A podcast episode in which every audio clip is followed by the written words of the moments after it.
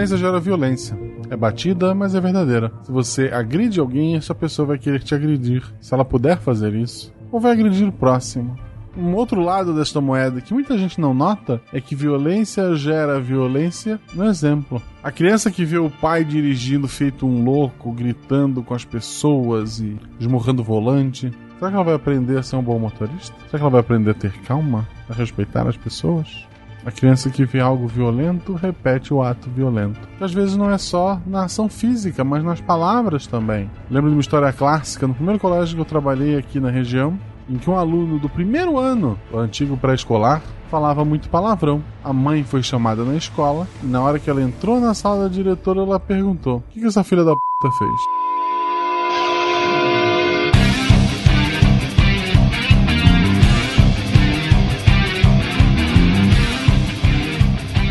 Pessoas aqui Fernando Malto Fencas, diretamente de São Paulo, e a pior forma de violência que há é a pobreza. De Palmeira dos Índios, aqui é Dani, e violência também é um caso de saúde pública. Olá, galerinha, aqui é Cris, direto de Pernambuco, e violento era seu madruga que batia em duas crianças que nem eram filhos dele.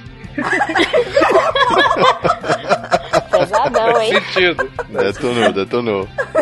Aqui é Gabriel, Salvador, Bahia, e o homem nasce pacífico, a faculdade o torna violento. Ó. Aqui é Moésio Vasconcelos, de Recife, Pernambuco, e se dois gêmeos univitelinos são suspeitos de um crime, o mais gordinho é o inocente, pois o que não mata, engorda. Puta! Genial. Obrigado. Você acaba de ganhar um ingresso grátis pra gravação com essa entrada. Fantástico, vamos nessa. E eu achando que não ia rir. Aqui é o Marcelo do Rio de Janeiro. E um tapinha não dói, um tapinha não dói, só um tapinha. Aqui é a Deb e a vida começa quando a violência termina. O meu era sério. É, Profundo. eu, eu, Profundo. eu, eu senti a minha também, já foi pro ralo depois de tudo isso. De Gaspar Santa Catarina, aqui é Marcelo Guaxinim, e todo o elenco do Chaves eram adultos disfarçados. Então pode bater. Você está ouvindo o SciCast, porque a ciência tem que ser divertida.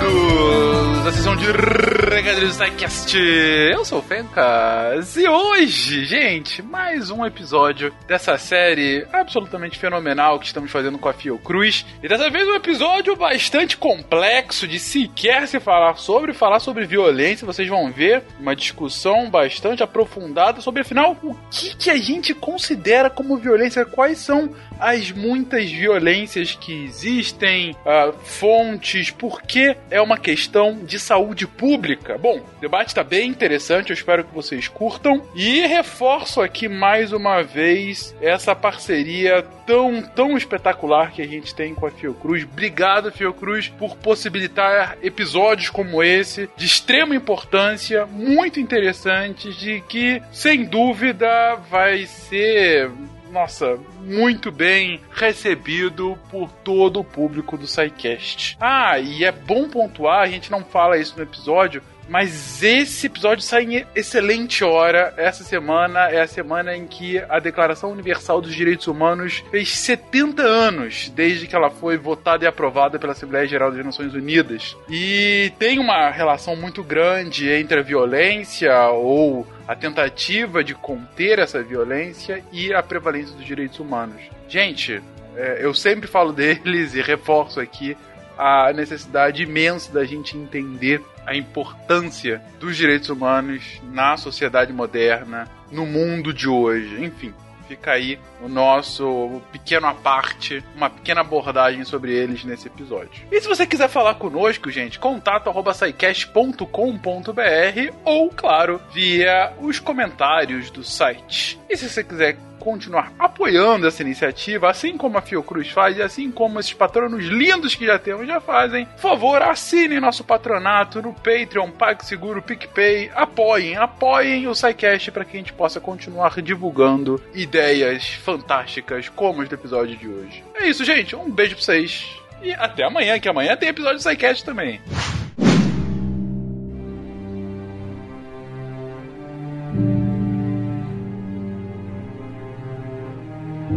Século XX será lembrado como um século marcado pela violência. Em uma escala jamais vista e nunca antes possível na história da humanidade, ele nos oprime com seu legado de destruição em massa, de violência imposta, mas esse legado, resultado de novas tecnologias a serviço de ideologias de ódio, não é o único que carregamos nem que devemos enfrentar. Menos visível, mas ainda mais disseminado, é o legado do sofrimento individual diário. É a dor das crianças que sofrem abusos provenientes das pessoas que deveriam protegê-las. Mulheres feridas ou humilhadas por parceiros violentos, pessoas idosas maltratadas por aqueles que são os responsáveis pelos seus cuidados, jovens oprimidos por outros jovens e pessoas de todas as idades que infligem violência contra si próprias esse sofrimento, e há muitos outros exemplos que eu poderia citar, é um legado que se reproduz quando novas gerações aprendem com a violência de gerações passadas, quando as vítimas aprendem com seus agressores e quando se permite que se mantenham as condições sociais que nutrem a violência. Nenhum país, nenhuma cidade, nenhuma comunidade está imune à violência, mas também não estamos impotentes diante dela. Nelson Mandela.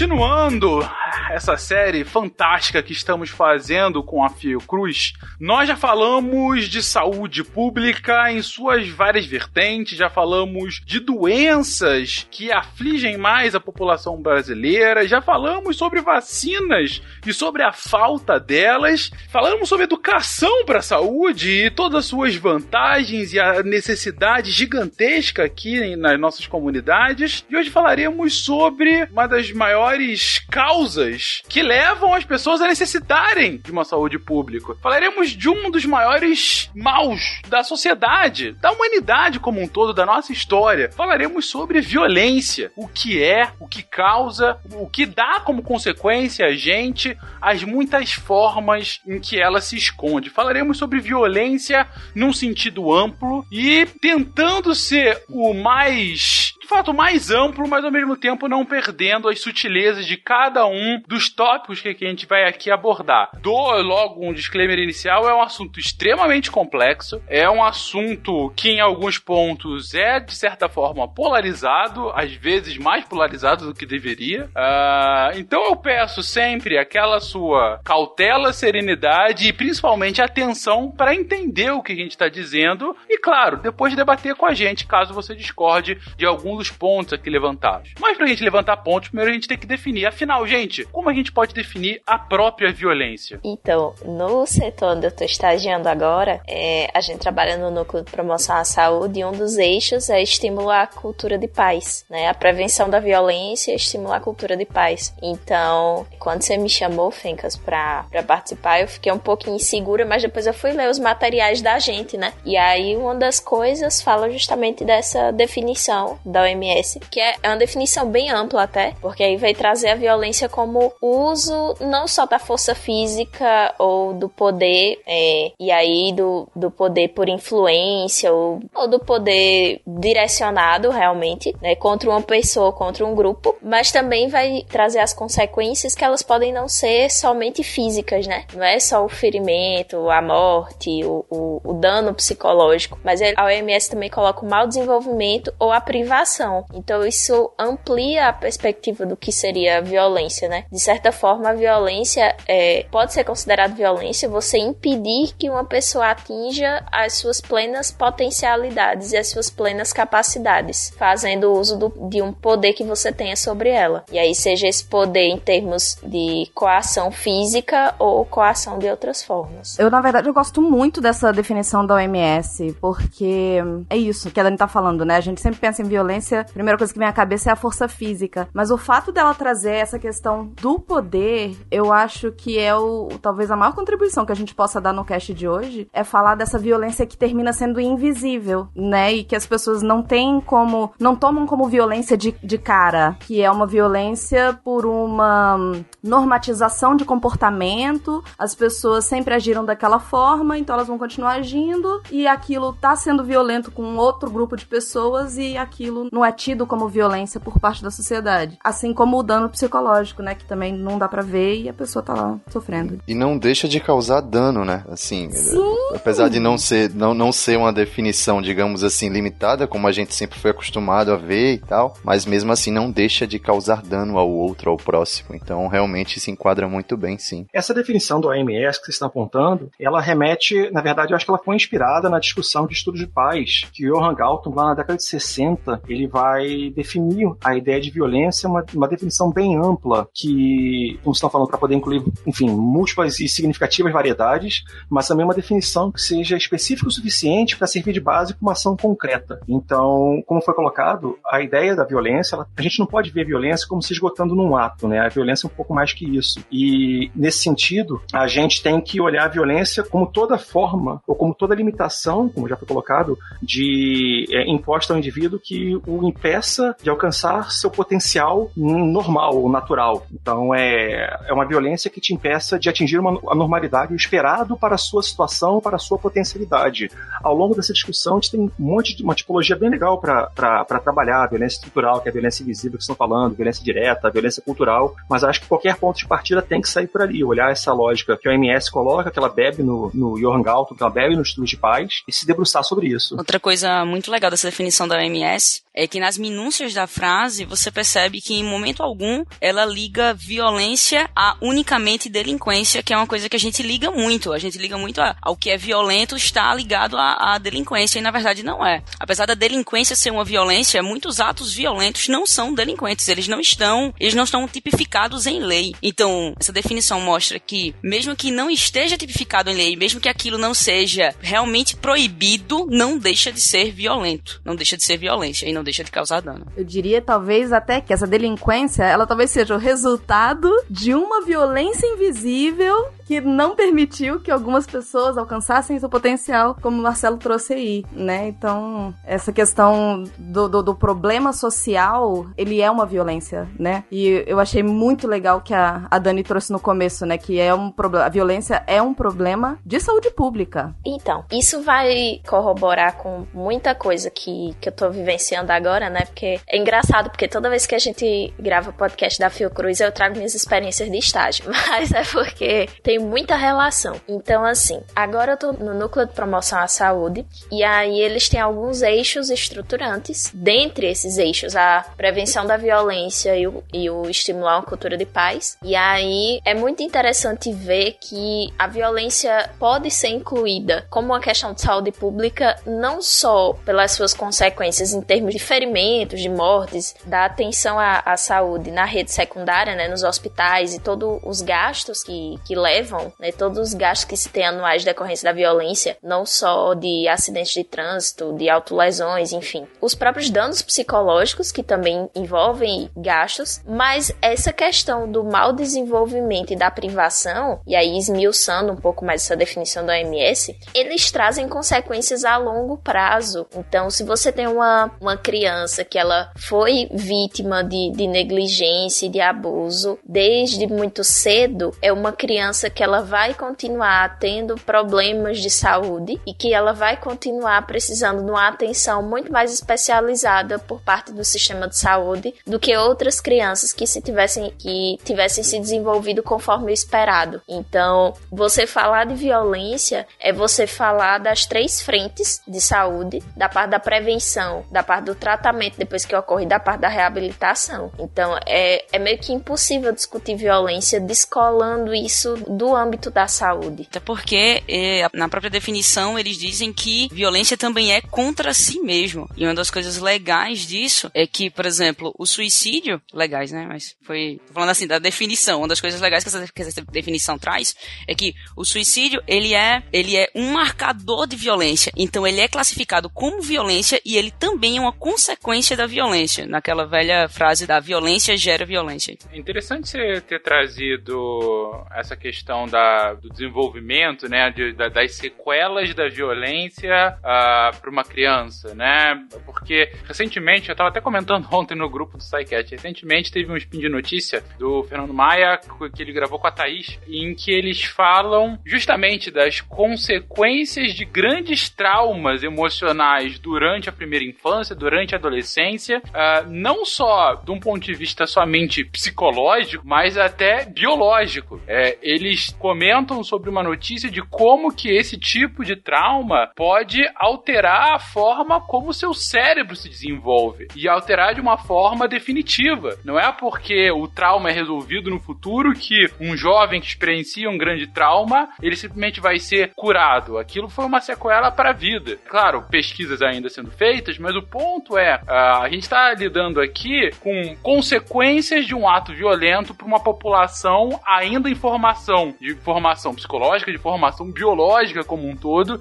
e como isso pode ter consequências ao longo da sua vida. E aí volta a um dos pontos que eu achei mais sensacional nessa definição da OMS, que é um ponto que remete muito à própria definição de direitos humanos, quando vocês colocam que a violência, vocês, quando vocês citam a OMS, a OMS, gente, Organização Mundial da Saúde, né? E ela fala sobre a possibilidade de afetar o potencial daquela pessoa de atingir as suas plenas capacidades. Ou seja, não é só uma questão de afetar o agora, mas de afetar o futuro, de afetar o que, que a pessoa pode vir a ser. Direitos humanos trata disso o tempo todo, o tempo todo. É sempre lidar com você dar à pessoa as maiores chances possíveis para desenvolver plenamente todo o potencial dela, porque as pessoas são diferentes, elas têm potenciais diferentes, mas quando elas não têm nem a capacidade de desenvolver esse potencial, elas são tolhidas da sua própria capacidade de ser humano. E a violência, ela lida justamente com isso. É esse tolimento dessa capacidade tão única e tão necessária para qualquer ser humano. What kind of a peace do I mean and what kind of a peace do we seek?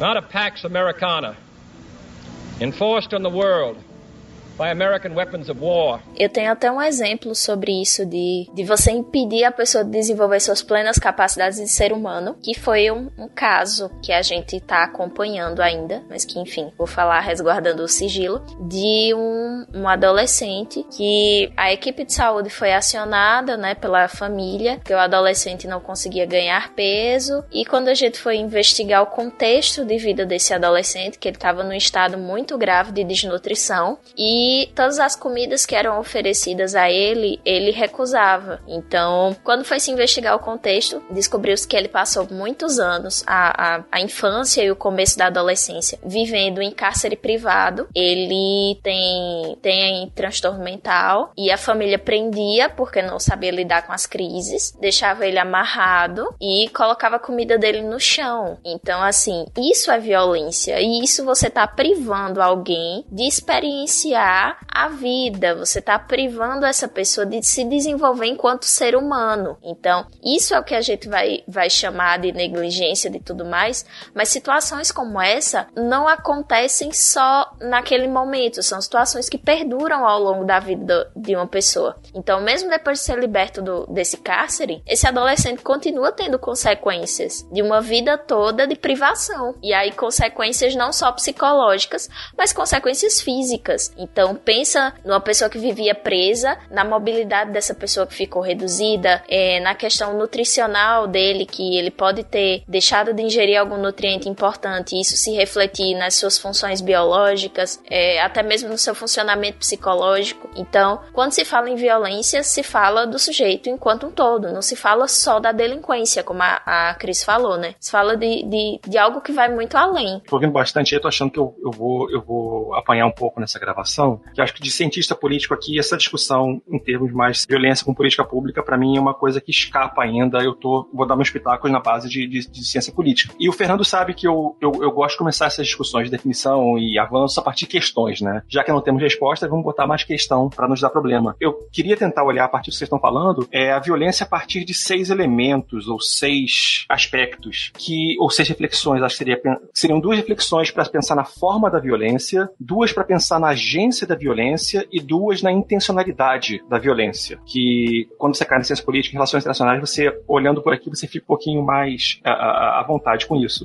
A ideia da violência, como eu tinha mencionado antes, até voltou ao assunto, de que sendo uma simetria entre o real, aquilo que se obtém na prática e o potencial, aquilo que se espera razoável em determinada cultura, num espaço e um tempo específico, ele ajuda a permitir um pouquinho que a gente consiga perceber o que é realmente violência, porque espera-se que não sofra, e o que é o normal, que é uma terça-feira tarde, sei lá, se a gente pode botar nesses pontos. Então, nessa, nessa questão, eu queria pensar no seguinte: é, vocês já, já explicaram a conexão entre a, ou a distinção entre a dimensão física física e dimensão psicológica da violência. Assim, a gente consegue lidar bem com isso, a gente consegue lidar bem com a, com a, a esfera somática da violência ou a, a, parte psicológica também é importante pra gente olhar? Isso era uma, uma ideia, porque no final das contas, se a gente vai pensar em violência, talvez um, uma das coisas mais naturais para uma sociedade, para o comportamento social, é você atribuir recompensa quando algo correto é praticado. E vocês falaram de delinquência e marginalidade, né? Então a violência, ela vai ser necessariamente algo incorreto não vou nem falar de legal ou de juridicamente possível, mas correto ou incorreto, em termos morais mesmo. Eu não sei como, como vocês lidam com, com esse ponto, né? Se a gente pode olhar isso aí, se a gente recebe recompensa, se a violência vai ser algo incorreto. A gente pode falar de violência quando o nosso objeto não sofre dano? A, a questão da agência, né? Assim, pensar um pouquinho. Se a gente está, como foi o caso do adolescente, se o adolescente não sofre dano ali, se a situação dele não foi piorada, o potencial dele não foi tolhido em relação a a, realidade, pode falar de violência. Mas aí você está considerando que existiria violência sem dano? Não, eu queria tentar entender se existe. Na verdade, é uma questão que eu penso. Se a, a prática da violência ou o ato de violência necessariamente leva a um dano, a um prejuízo. Aí, para mim, leva. A própria definição está colocando aqui que tem, uma, é, tem causa e consequência. Você tem uma, um início, você ela fala, o uso intencional dessa força, seja uma força é, física ou uma força uh, mental, né? Enfim, algum enfim, alguma pressão psicológica que resulte ou pode resultar, tem a probabilidade de resultar em algum tipo de dano, seja ele ferimento, morte, dano psicológico, privação, enfim. Ou seja, o dano é necessário para que haja violência. Entra aí o quinto ponto, eu ia levantar o quarto agora, mas o quinto é o seguinte: a violência é fruto da vontade, de ação de vontade? Eu, eu aí eu tenho eu tenho porque para mim a violência ela tá ligada a palavra que grita para mim nessa definição é poder, né? A violência ela acontece quando você tem uma uma discrepância na relação de poder. Então, você tem, no caso do adolescente que a Dani trouxe, por exemplo, existe uma relação de poder entre os pais e os filhos. Os pais têm mais é, poder que os filhos, então eles terminam exercendo esse poder de alguma forma. Se eles exercem esse poder conscientes de que eles estão uh. In, eita, falei certo? Infringindo? Uma, uma violência na, na criança, é crime, né? Assim, é, é consciente. Agora, tem uma outra violência violência, que aí eu acho que entra nessa sua última constatação, é, última parte da pergunta, que é a violência que é mais invisível, que foi o que eu trouxe no começo. Que é uma violência que vem a partir de uma normatização de comportamento da sociedade. Todo mundo sempre viveu daquele jeito, sempre fez daquele jeito, então é daquele jeito. Só que não, né? Por, e aí existe a violência, a violência é exercida, mas as pessoas não têm consciência de que ela existe. A famosa síndrome de Gabriela, né? Eu nasci assim, eu cresci assim, eu sou mesmo assim, você sempre assim. É. Cara, adorei. Síndrome de Gabriela.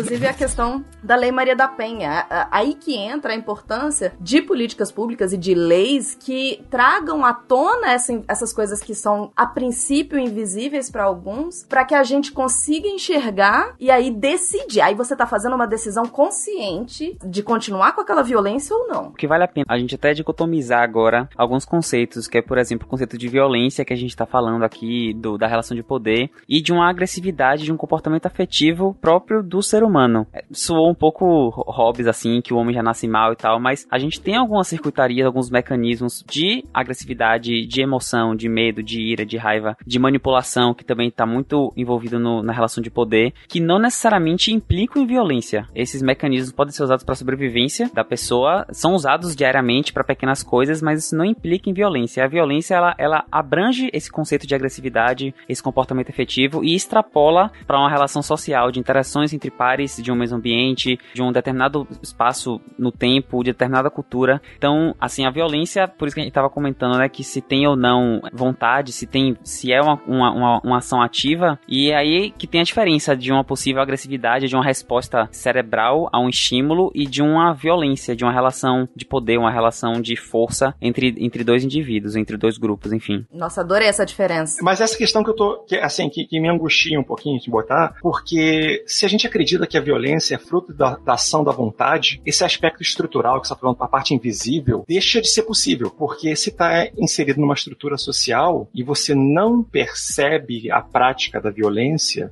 a intencionalidade ali não existe. Sim, perfeito. Se a definição do OMS ela pressupõe a intencionalidade, a violência estrutural ela deixa de ser possível, porque você tem que ter um agente que pratica a violência e esse agente deveria demonstrar a vontade, a intenção de fazer isso. Mas aí vem um ponto que, por exemplo, na definição ele diz que o uso é intencional da força e do poder. Não necessariamente a intenção é causar dano. Você tem a intenção de usar sua força e o poder, entendeu? Não necessariamente sua intenção é causar um dano na, aquele indivíduo.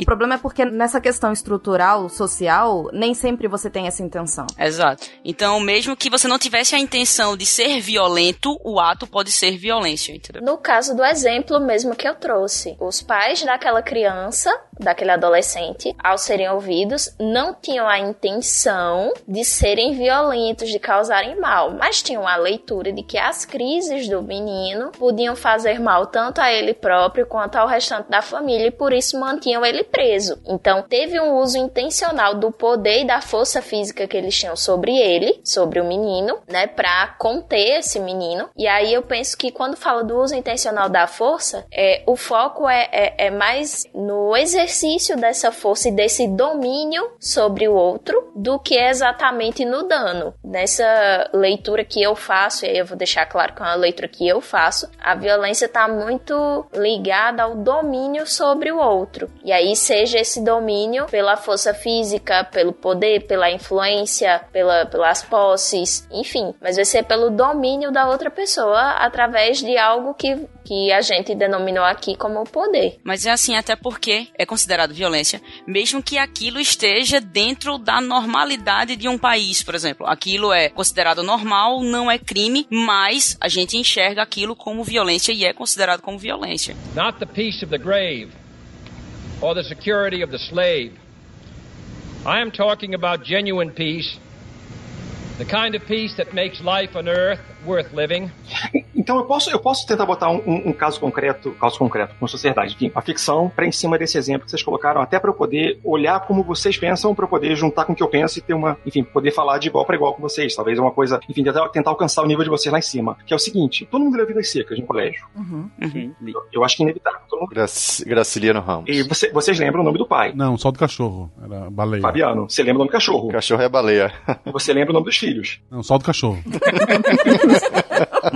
mas, mas, mas, mas, vocês lembram o nome dos filhos, não lembram? É o filho mais velho e o filho mais novo. Isso. Eles não têm nome. É, exato. Eles não têm nome porque a explicação no contexto se dá porque aquela época, o cenário em que eles estavam, a criança levava, sei lá, 5, 6, 7 anos para vingar. Então você não dava um nome pra criança porque o nome você apega. Todo mundo lembra o nome da cadela, da, da, da cadela é, é, baleia porque ela morre de uma maneira brutal. E todo mundo sofreu com isso. Porque quando você dá o um nome, você, você se apega, você sofre. E porque é uma baleia no deserto, né? Na, no, no deserto não, mas... É uma ironia. Na caatinga. É... é o simbolismo. Mas quando a gente está no colégio, a professora explica que ó, os filhos não, não recebem o nome porque, caso não vinguem, você sofre menos com a morte. Ah, então aquilo é a normalidade. É, é normal que uma criança morra antes dos 5 anos, naquelas condições, tá? O normal é isso. Isso é uma violência? Sim, é uma violência. É, é isso que eu tô. Que eu acho que eu trouxe isso quando a Cris falou da delinquência. E aí eu falei, mas a delinquência talvez já seja a, o resultado de uma outra violência de privação por uh, toda uma questão social que tá por trás. É claro que é violência. Para mim é, é claro. É claro, né? Pra mim. Deb, agora eu vou entrar na do Marcelo. Mas violência de quem? Do Graciliano Ramos, ele que escreveu. Não, sem dúvida. Além do Graciliano, realmente. Nesse, nesse caso aí seria, eu acredito por negligência, não sei, negligência, claro, os pais não, não têm culpa disso, da situação, no caso, mas negligência, digamos assim, sei lá, do governo, por exemplo. Uma negligência de, de, de chefes de Estado que não estão dando suporte à totalidade da população. E eu acho que, eu acho que nesse caso aí, como a gente tá, tá preso assim, é, digamos assim, explorando mais esse, essa parte conceitual, a gente tá, estaria atrelando violência muito mais ao dano do que a intencionalidade. Mas nesse caso eu acho que seria sim por negligência. Porque a gente ainda fica procurando ligar violência a ser um ato ilegal e delinquente aquilo ali, mas violência é o ato em si, independente da sua intenção de fazer o mal, entendeu? A violência é o ato, mesmo que ali seja normal. Você não precisa ter alguém para cobrar e fazer a pessoa pagar por aquilo. Mas aí eu volto aquela pergunta para vocês. Se a violência vai ser uma simetria percebida entre o real e o potencial, então aquilo que acontece, aquilo que você espera, se é esperado que a pessoa morra com uma faixa etária, ou se é esperado isso, não é violência. Porque a gente está atrelando critérios nossos, particulares de uma sociedade que nós vivemos, para analisar uma, uma, outra sociedade que se baseia em outros critérios. Entendeu? Eu acho que é, é, é a minha dificuldade de, de lidar, talvez, com, com, definições mais. É tão bom ser acadêmico, a gente fica trancado na sala escrevendo potencialidade, sabe? Lidar com questões ligadas ao mundo lá de verdade, sabe? Isso, isso que tá me pegando um pouquinho quando vocês estão falando. Por isso que eu resolvi parar um pouquinho para tentar entender esse ponto para poder avançar bem e não passar vergonha. É porque, assim, analisando pelo ponto políticas públicas, a gente e, e trazendo Baleia, o filho mais novo e o filho mais velho, para a atualidade, a gente diria que houve um Estado negligente, porque existem programas que deveriam dar suporte àquela família, com aquela família estando na situação em que estava. Partindo do pressuposto que essa é uma função do Estado, né? Exato. E aí a gente está falando do Estado brasileiro e das políticas de assistência e de saúde, né, do, de saúde infanto-juvenil. Mais uma vez, Dani, é, partindo do pressuposto que é isso que se espera do Estado. Se a gente tiver uma população que não acha que isso seja dever do Estado, então não tem violência? Não é isso. É porque a gente tem isso em Constituição. ok, a gente tem. Porque assim, se a gente partir do, do ponto de vista do, do legalismo, a gente tá lá que tem seu dispositivo, que aquele dispositivo deve prestar uma certa assistência. Se esse dispositivo não presta assistência, e aí, em virtude da, da ausência dessa assistência, ocorre o dano, então houve a negligência. O, o que define se é ou não violência é muito simples. Esse cast sai em 2018 ou 2019? Sai em 18. Então é violência. Eu acho aí que, na verdade, que o que ele queria abordar, não sei, talvez pelo aspecto mais amplo, entendeu? Eu acho que já foi até comentado aí a questão do aspecto biológico também. Eu acho que também está muito atrelado à, à, parte instintiva, né? A parte de sobrevivência. E aí isso acaba tornando, por exemplo, a discussão um pouco variável a respeito das normas e regras de cada, de cada grupo populacional, digamos assim, ou de cada sociedade. Será que, por exemplo, um animal que mata o outro para sobreviver, isso é violência? Ou é simplesmente sobrevivência também? Será que o que a gente carrega hoje, por exemplo, nesse nosso aspecto comportamental que possibilita a violência, não seria algo enraizado, instintivo, que está impresso? A gente sabe que nosso DNA, por exemplo, também falando biologicamente, determina padrão comportamental. Será que não é isso também que a gente carrega para os dias de hoje? Então, eu acho que existem vários aspectos, várias ilhas, digamos assim, que a gente pode pode estar tá discutindo e abordando esse aspecto do que realmente seria a violência, entendeu? Então, então deixa eu botar um ponto concreto aqui de política pública. Vamos voltar para 1902, século 20. Vamos lá. É, 1902. A expectativa no Brasil era: você pega varíola, você morre, beleza? E então, você pegar varíola e você morrer é a normalidade, é o que é esperado, tá? E até usando literatura, Jorge Amado e, Cap e Capitã Já falava disso aí. Daí, no ano seguinte, você tem o Oswaldo Cruz virando, sei lá, ministro da Saúde Pública. Em 1904, você tem a, revolta da vacina. Então, o Brasil deteve o, o, o know-how, a tecnologia, enfim, o conhecimento para fazer com que você pegasse varíola e você não morresse. Na verdade, você nem pega varíola. Então, em 1902, pegar varíola e morrer por conta das condições sociais, de habitacionais, urbanísticas, é uma violência nesse sentido? Bom, não, não existia negligência nesse caso. Tá vendo? Era aquele ponto que eu falei. Existia um governo. Não, não existia, porque o governo não tinha como. Então aquilo era normal. Em 1904, você tinha a, a vacina, então o normal era nem pegar, você tinha vacina. Tudo bem que teve uma revolta no meio, que é uma outra violência no meio, enfim, depois nem, nem entra nesse meio. Então é esse aspecto que eu tô falando, tá vendo? Você, no mesmo ambiente, mesmo ambiente uh, geográfico, enfim, territorial, você tem situações em que uma, um contexto mostra ou acusa a prática da violência porque você tem uma assimetria entre o real e o potencial e o outro não. E essa normalidade, ou pelo menos esse nosso olhar para trás e falar isso é violência, porque a gente está lidando com o que nós esperamos hoje que seja uh, uh, combatido. Então, é, era isso que eu queria falar. Eu acho que vai ser violência dependendo da perspectiva que você está usando. Eu olhando de hoje para trás, alguém morrer de uma coisa que poderia ter sido combatida, sim, é violência. Não, não tinha como ser combatida, não tem a violência. Eu acho que tem a ver com a evolução da história dos direitos humanos. O Fencas trouxe a história dos direitos humanos no começo e, e me fez pensar nisso. Tem uma, uma teoria de que você divide a história dos direitos humanos em, em dimensões. Então você tem, primeiro você tem um direito à vida, à propriedade, à igualdade. Aí as pessoas vão vendo que aquilo só não era suficiente. Aí vai para uma segunda dimensão em que você passa a ter, é, por conta da desigualdade social, uma função do Estado de criar políticas públicas para suprir algumas, é, para melhorar essa desigualdade. Aí você vai vendo que isso não é suficiente. Aí você passa por uma terceira dimensão de coletividade, das questões de coletivo e ecológica e qualidade de vida e por aí vai. Meu ponto é, é a gente tem que estar tá sempre repensando a nossa normalidade. Então, você tem um comportamento X, crianças morrem. Ah, ok, crianças morrem. Parte da população vai estar tá só vivendo, porque a vida é isso, tá só vivendo. E tem uma galera que tá pensando, opa, peraí, crianças morrerem não é normal. O que, que a gente vai fazer? Entendeu? E, e, eu acho que é isso, é repensar e a partir do momento que você tem a consciência, não mudar aquilo, aí sim é uma violência.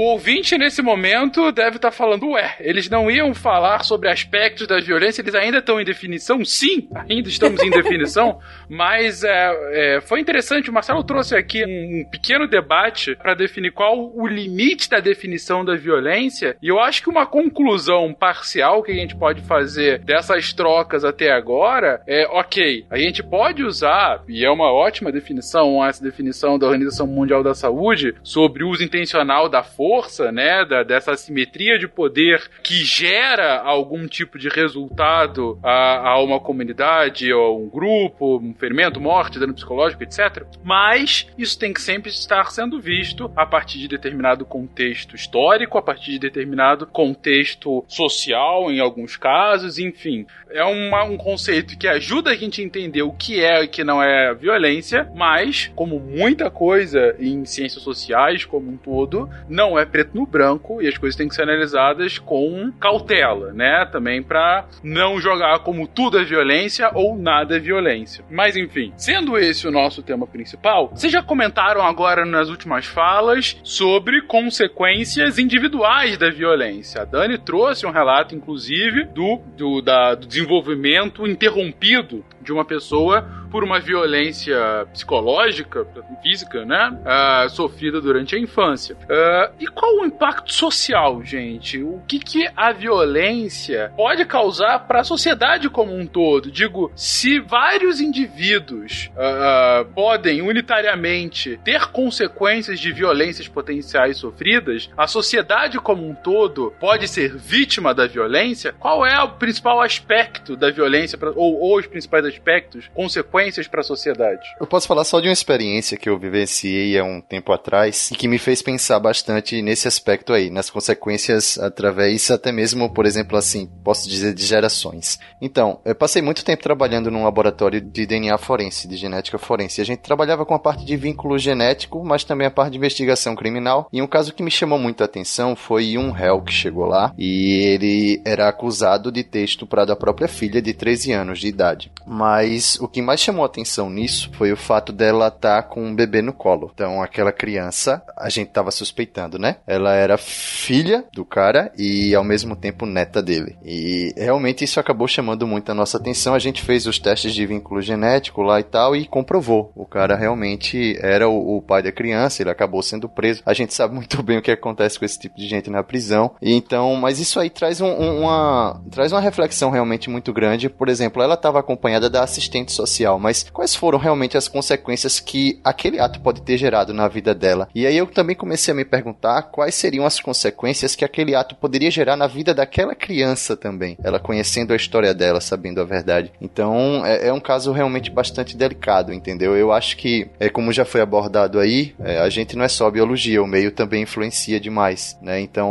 o, o meio trazendo uma pressão, uma carga como essa, realmente isso pode mudar a vida de uma pessoa, assim, para sempre, né? Digamos assim. E, e, realmente, a gente fica pensando, né? Eu já ouvi um argumento uma vez disso. Ah, mas no interior isso é o normal. É isso, voltando para aquela questão da normalidade. Que volta de novo pro que eu tava trazendo dessa, muitas aspas, força invisível, né? Dessa, dessas crenças que estão aí e a violência é permanente e a gente não vê. Eu acho que é a questão do, do o, o homem, muitas vezes, não vou dizer sempre, mas o homem muitas vezes, quando ele tá é, exercendo alguma violência com relação à mulher, seja a sua parceira, seja a sua filha, seja. E aí, violência aqui entram todos os aspectos, tá? É, psicológico, financeiro, enfim. Quando ele tá agindo dessa maneira, talvez não haja uma consciência de que ele faz isso porque ele entende aquela mulher como um ser inferior a ele. Ele só faz isso porque sempre foi assim.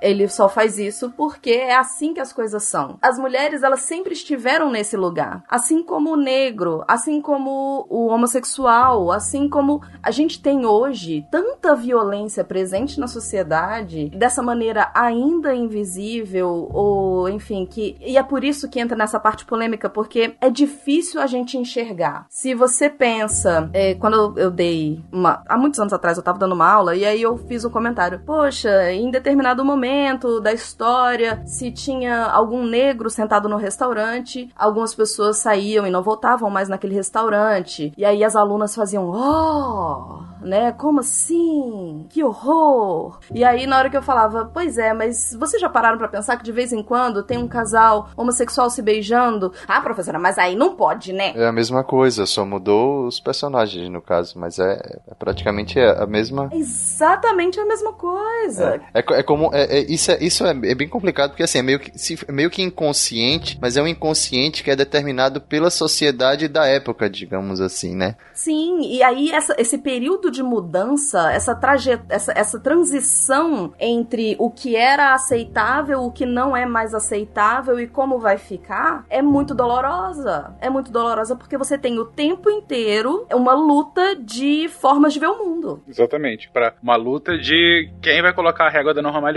né? Isso, tentando o tempo todo endireitar essa régua, né? Como se ela tivesse que ser uma régua reta, né? E não com várias cores e formas e sei lá. Dentro dos estudos para paz, a gente chama isso de violência cultural, que é você tentar justificar ou legitimar atos de violência baseado em valor religioso ou elementos culturais que possam causar medo ou ameaça, né? Então, as instituições sociais e políticas, elas acabam se voltando para determinar, determinar quais manifestações são aceitas e quais não são. Então, você cria algumas barreiras, você cria alguns padrões de discriminação que se estendem aos grupos sociais, a segmentos. Então, nesse ponto, o, o, a ideia que acho que você está botando aí, fica pulando na minha cara, a ideia de violência cultural, são aspectos da cultura que estão dentro de, um, de, um, lá, de uma, esfera simbólica da nossa existência que são utilizadas para justificar ou legitimar prática da violência. Então, a violência ela é aceitável sob determinadas condições. É, por exemplo. Olha para assim, ah, o negro, ah, claro que é racismo, mas o casal homossexual, ai, não pode, pô. Aí, aí olha as crianças aqui em volta, sabe? Ou então você pensa na, na, na tradicional família brasileira que o pessoal defende aí, mas que temos três filhos fora do casamento, tudo, mas não pode, porque são padrões de comportamento que a, a, a sociedade cria padrões que legitimam certas práticas e outros que não são, estão fora desse guarda-chuva de proteção. É, geralmente para homossexuais em específico, é usado muito aquela falácia do declive escorregadio, né? Ah, hoje são homossexuais, amanhã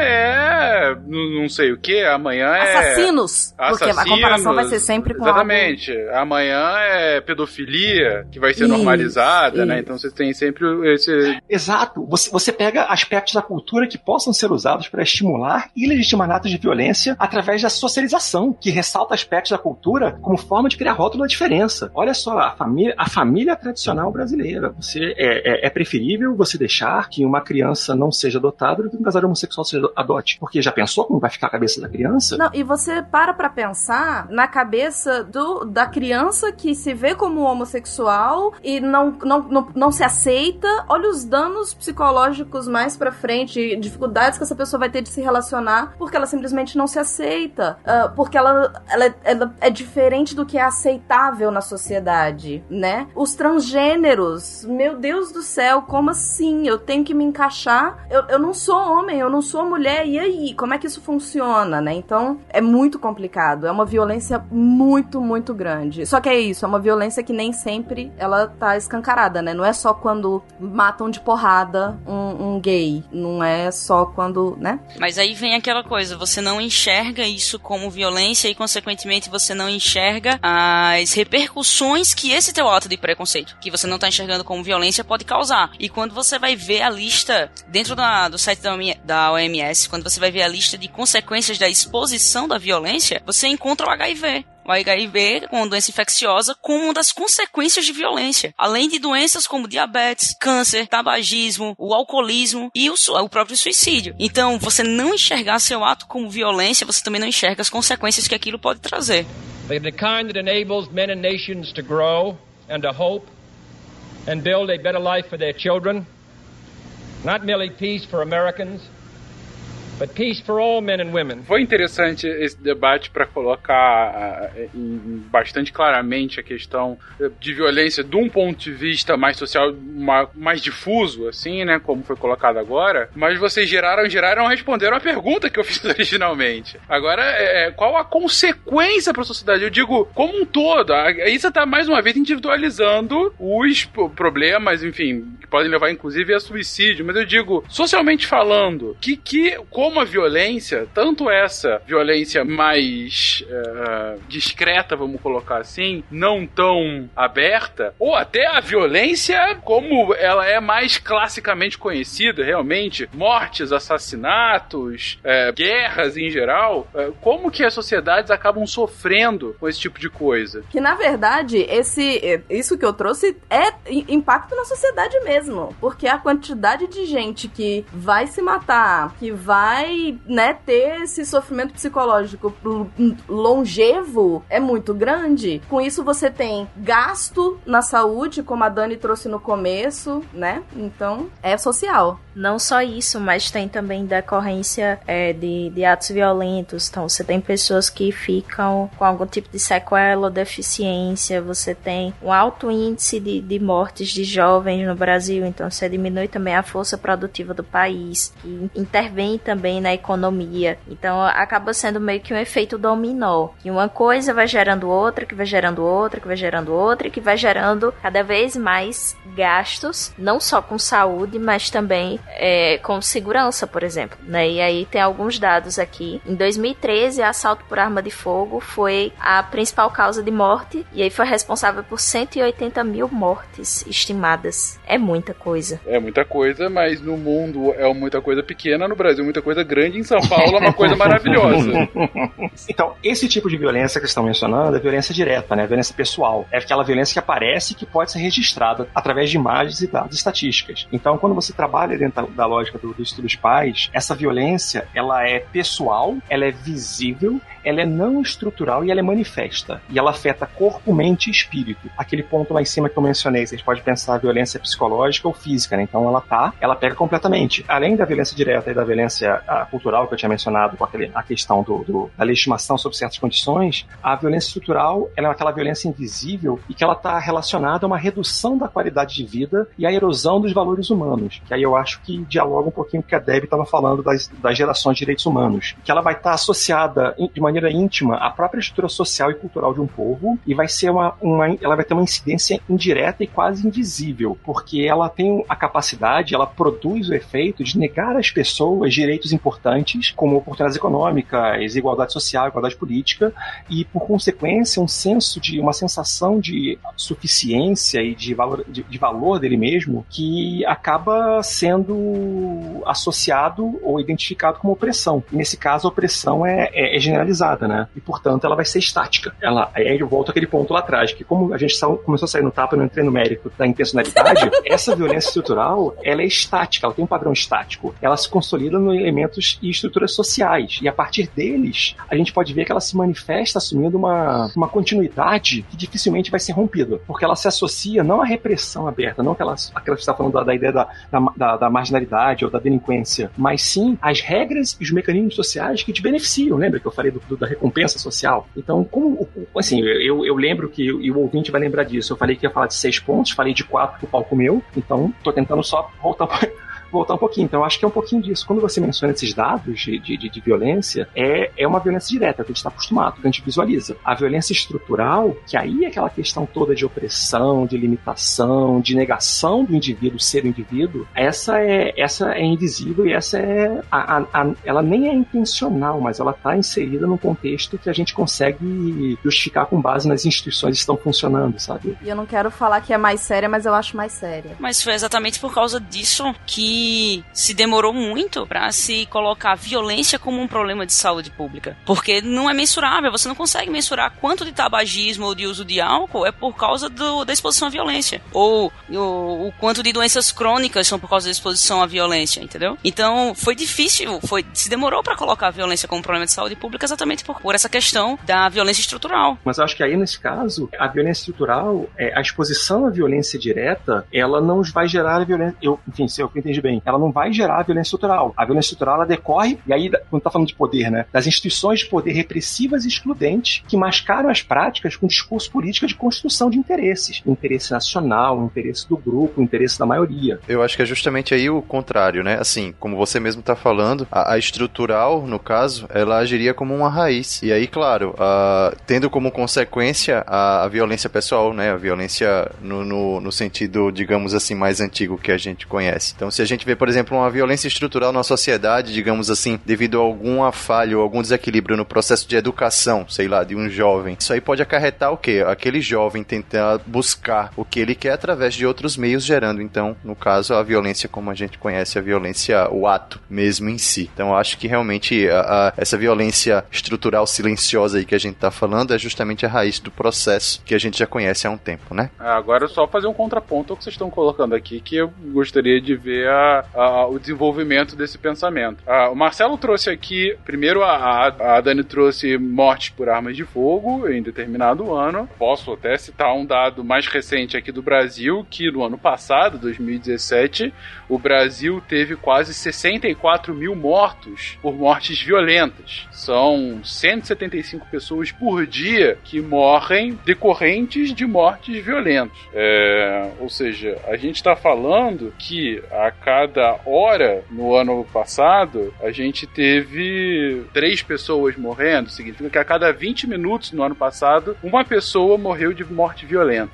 Esse, isso é de homicídio, né? Mortes violentas em geral. O homicídio ah, em geral entra. É. É, o homicídio acaba sendo a principal, mas não é só isso. Aí logo depois o Marcelo falou: ok, isso é uma morte que ela é pessoal, que ela é não necessariamente é estrutural, pode ser, mas não é necessariamente estrutural. Afeta corpo, mente, alma, né? Ou seja, é uma morte, é, é, é uma violência, enfim, ampla, vamos colocar assim, nesse sentido. Só que depois ele traz: olha, mas você também pode ter uma violência mais estrutural, uma violência que tá dentro da raiz, tá, tá na raiz da própria sociedade e que ela tá muitas vezes escondida, mais do que escondida, ela tá transvestida de uh, alguma lei ou algum outro tipo de, como ele falou antes, de recompensa uma norma, enfim, algo que faça com que ela perdure. Não só como ela perdure, mas que ela possa ser replicada e replicada criticamente. É assim porque sempre foi assim e porque a gente é feliz sendo dessa forma. E aí, em determinado ponto, e aí que eu queria fazer o grande contraponto, a Deb diz: e para mim, essa violência é mais grave do que a, a violência direta. E o Marcelo concorda. E é esse o pergunto que eu faço. Uma pessoa morreu de morte violenta a cada 20 minutos ano passado. E aí vocês falam logo depois que, ah, mas a violência estrutural é ainda mais complexa, é ainda mais grave do que essa. Por quê? Olha só, Fernando, a violência direta, ela é um evento, tá? Acho que, acho que facilita pra, pra gente e pro ouvinte. A violência direta é um evento. A violência estrutural é um processo, com subidas e descidas, tá? A violência cultural, aquela da legislação, é uma invariante. Ela tá lá e ela permanece a mesma por longos períodos de tempo. É tu, assim, no grosso modo, é tudo violência? Sim, grosso modo, é tudo violência. Só que quando a gente fala de uma violência que resulta num evento, o evento tem um começo, meio e um fim. Você consegue conectar, consegue ver. Eu vou usar de maneira muito livre, muito errada a palavra causalidade. Você vê a violência acontecer ali, aquele evento se deu por conta dessa causalidade, dessa violência. Então você consegue identificar, puxa vida, morreram tantas pessoas. Mas a partir do momento que você fala que existe uma violência estrutural e ela é um processo e você não identifica a vítima e você não identifica o agente, é aquela violênciazinha que fica te cutucando o tempo todo, sabe? Que fica roçando, sabe quando o tênis está apertado, fica roçando o teu calcanhar, vai roçando, tá incomodando, e aquilo vai te incomodando a vida inteira, só que você não faz nada porque é pequenininho. Então ali você gera um senso de, de normalidade, de comodismo, um senso de, um, um senso de continuidade, de assim, a violência continua a acontecer, você não sabe quem é vítima, não sabe quem é, e brincadeiras à parte, vou usar também de maneira muito frouxa e talvez errada, pensa na, na, na, na, na doteira dos jogos, quando você pensa na, sempre meio, meio ambiente, acho que é a tragédia dos comuns, não é isso? Isso. Então, você fala, ah, o meu não, ah, é só isso aqui, isso aqui não faz mal, então você vai sempre pensando nisso, e a solução não é feita porque não tá machucando ninguém, não tá funcionando ninguém, não tá afetando ninguém. Então acho que é mais grave porque você não tem como, ou não é tão fácil você se dirigir a essas causas. Talvez a recuperação, a superação seja mais. Assim, não estou, não estou menosprezando a violência direta, o número de mortos e afim, porque de maneira alguma. Mas esse tipo de violência, como um processo, ele é tão invisível que normaliza. Eu peguei aqui um, um dado de 2017 que 135 estupros eram registrados por dia no Brasil. É, isso tá dentro do que o, o Fencas está trazendo como a violência, né? Peraí, essa violência estrutural, ela é tão séria quanto essa daqui de tantas pessoas estarem morrendo? Essa violência, ela é muito séria. Você tem 135 estupros por dia no Brasil. E isso é só o resultado de toda uma violência estrutural que só começou a ser trazida à tona historicamente há muito pouco tempo. Provavelmente vou estragar o meu spin, vou ter que gravar outro, mas quando você discute uma vítima de estupro no tribunal, quando ela é colocada para depor, eu, eu ouvi um, um, dado que me assustou muitíssimo aqui na, na, no Reino Unido. De quatro entre 14, de 14 é, casos de estupro, elas dão continuidade para fazer o, o processo, para entrar com o processo contra o cara. Desse número, só 5,8% é, são condenados no final das contas. É muito pequeno. E por que, que as pessoas têm, as mulheres têm tanto problema para levar adiante e ir pro tribunal para falar sobre estupro? Comparativamente, se alguém, se alguém entrou numa loja e matou um, uma pessoa, vamos, vamos pensar no robô. A pessoa entrou e roubou uma loja. O roubo não é colocado em questão. Aconteceu um roubo. Ninguém vai botar o dono da loja e vai falar assim: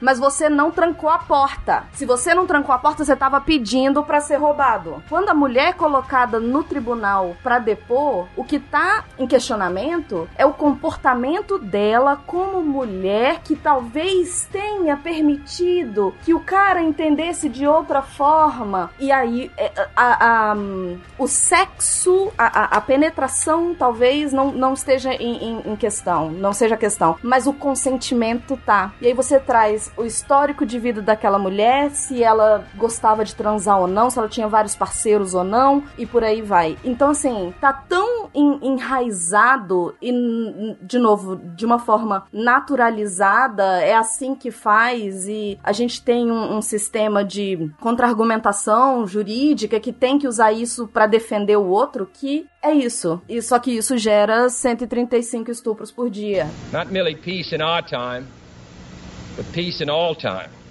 I speak of peace, therefore, as the necessary, rational end of rational men. Vocês deram duas justificativas excelentes para colocar o porquê da importância de, de, de, se prestar atenção em, na violência estrutural, que muitas vezes ela é, enfim, desconsiderada. Mas eu vou ser chato e insistir. Eu só não consigo ver uma hierarquia aí, gente. Eu acho que o ato da gente tratar ela como tão importante é porque é difícil de você identificar. A partir do momento que é difícil de identificar aquilo como violência, é difícil de remediar aquilo é difícil de eu consertar algo que é difícil de identificar. A partir do momento que eu sei, está muito bem estabelecido aquilo como violência e todas as pessoas sabem que aquilo é violência, eu consigo atacar aquilo ali e criar planos para resolver aquilo ali. A partir do momento que aquilo está enraizado e é normal e é difícil de construir aquilo como um conceito de violência, fica difícil de você resolver. Como fica difícil de você resolver, você ela gera inúmeras consequências que também geram violência e, e leva você não consegue mais controlar aquilo ali porque a raiz do problema você não tá conseguindo resolver e você não consegue nem identificar. Cris, mais uma vez, é, é, momento algum estou desconsiderando. Acho, como disse, é um ponto ah,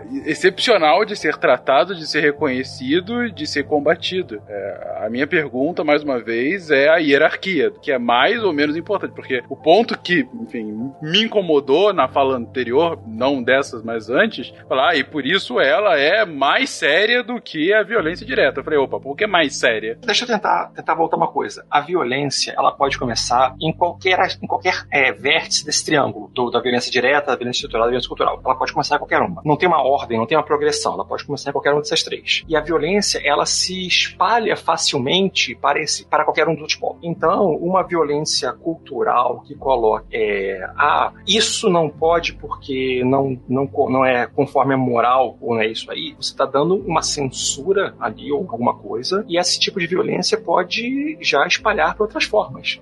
Assim, eu sou péssimo de números, mas o Brasil é um dos países que mais mata homossexual, e que mais tem violência contra homossexual. Então você vem falar, ah, pô, não, pô, racismo é sacanagem. Ah, mas o homossexual. Então você começa com uma violência cultural, uma rejeição, uma, um senso moral de, de do que é correto e não é correto, e o passo seguinte é agressão. Então a violência, ela tende a, a, é, ela tende a ser fluida, tende a se espalhar para os outros lados. E essa divisão, essa tipologia, essa tipificação cultural, de direta pessoal, é, é, e estrutural, ela ajuda a gente a compreender as diferentes manifestações, para poder perceber justamente isso. Tem muitas coisas que o Marcelo, branco, classe média, homem, não vai perceber. Eu, assim, eu não tenho noção do que talvez seja ter o medo de sair à noite sozinho, que isso implique. Eu não tenho ideia disso aí, porque é uma série de prerrogativas que eu tenho, ou privilégios que eu tenho, e que caracterizam uma situação de normalidade. Então eu não tenho como olhar para uma situação dessa ah, não tem problema problema nenhum, não é violência nenhuma, como que a Deb estava falando no, no, tribunal no Reino Unido. Então, é, é, é, uma violência que, como a gente não consegue entender completamente, ou a gente não consegue é, captar a, a, a, dimensão global, ela se torna mais perigosa porque a tendência dela é ser perpetuada. Porque nós não entendemos, nós não compreendemos. Pra gente é uma, é uma violência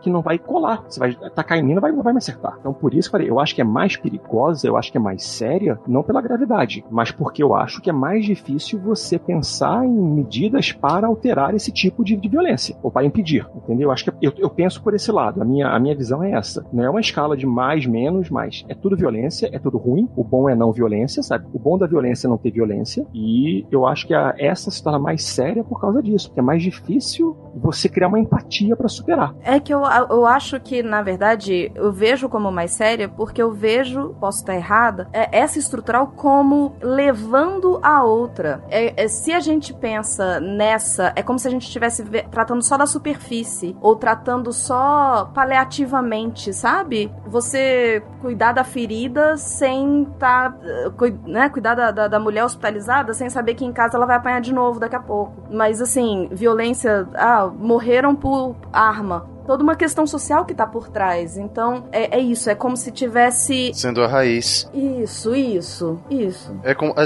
gente poderia, por exemplo, pegar. É, é, é já que a gente tá falando de um triângulo aí, né? A gente pegaria, por exemplo, a, a, essa violência pessoal que é aplicada aí nas ruas. Se a gente corta ela, se a gente elimina ela, a violência estrutural, ela desaparece? A gente faz a mesma pergunta. Se a gente corta a violência estrutural ou a violência cultural, a violência pessoal das ruas, ela diminuiria? Então, é, eu acho que é esse ponto que a gente tem que, que levar em consideração, entendeu? Pôr na balança. É claro que eu acho que a gente tem que tratar isso tudo como realmente como um todo, mas o fato realmente da violência estrutural, ela ter esse aspecto silencioso, digamos assim, torna ela bastante preocupante também. Aí nesse, nesse ponto, nesse ponto eu concordo. Um ponto que, que a gente tem que sempre citar, enfim, é, é quando a gente fala de, das questões do tamanho da violência no Brasil, é, nem tudo tem dado, nem tudo é registrável, como a gente já colocou aqui. Por favor, notifiquem as coisas, obrigado. Pronto, ah, só isso mesmo. É, enfim, a notificação, mas é, o Gabriel tá certíssimo. É a partir da notificação que políticas públicas podem sequer ser pensadas. Se você não tem dado de que aquilo tá acontecendo, bom, enfim, a gente tá falando aqui num cast de ciência.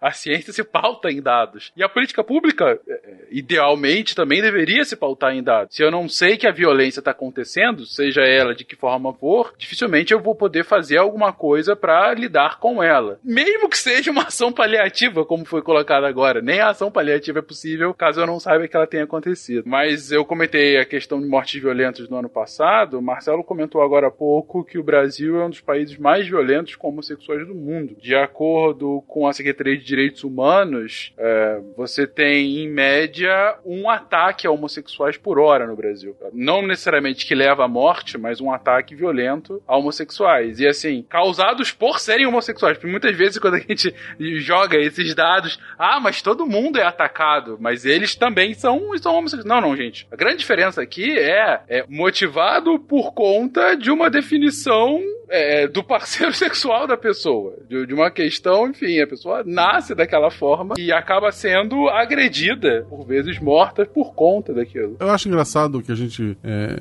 quando faleceu recentemente o Stan Lee, tem uma vida até que tu pode. muita coisa ali que tu pode estar. Tá, Longa. É, do, do, coisas que ele fez que estão erradas e tal. Muita, é, ele deve estar tá pagando em algum lugar. Mas teve um humorista americano que fez um texto falando que basicamente. Ah, por que as pessoas ficaram tristes? Porque eram adultos vendo gibis e blá blá blá. Se tu pegar muito do, dos heróis que ele criou, é engraçado que toda essa discussão do diferente, da pessoa que não se encaixa, todo o debate tá ali. E é engraçado que eu conheço gente que, que leu, sei lá, X-Men, que. E, e, tem preconceito, sabe? A pessoa não consegue ligar uma coisa com a outra, de, de, de uma mídia com a outra, de que, porra, aquilo ali, é, no caso, são pessoas com superpoderes ou o que seja, mas podiam se encaixar com, sei lá, com o meu vizinho, com uma pessoa, é, só porque ela é diferente, ela, ela pode sofrer um preconceito, entende? Eu ia falar exatamente isso, Gosta, que às vezes a gente vê aquilo ali, às vezes a gente até entende aquilo ali como violência, mas a gente não consegue sentir porque não é com a gente. E eu passei por isso com recentemente. Eu fui no Museu dos Direitos Humanos. Antes de ir no Museu dos Direitos Humanos, eu tinha ido no Museu do Direito Civil. No Museu do Direito Civil, eu vi a história dos negros americanos